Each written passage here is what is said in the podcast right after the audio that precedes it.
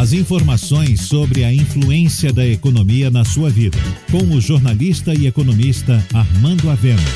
Falando de economia.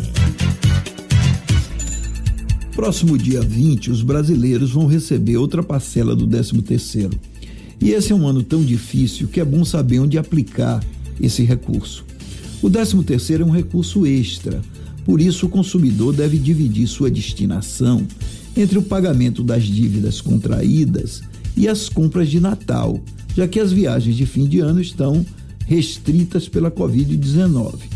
Usar o salário adicional para pagar as dívidas é um bom negócio, pois o consumidor, além de fugir dos juros, restabelece sua capacidade de endividamento. Para aqueles que não possuem dívidas, a dúvida tem a ver com a destinação dos recursos entre consumo ou investimento. Aqui vale lembrar que os juros das aplicações de renda fixa estão zerados ou são negativos. Portanto, quem aplicar tem de fugir para a renda variável ou buscar uma aplicação que preserve o valor do dinheiro.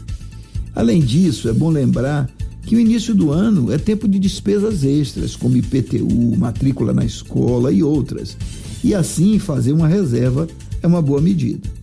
Mas chegou o Natal, com seu irresistível apelo ao consumo.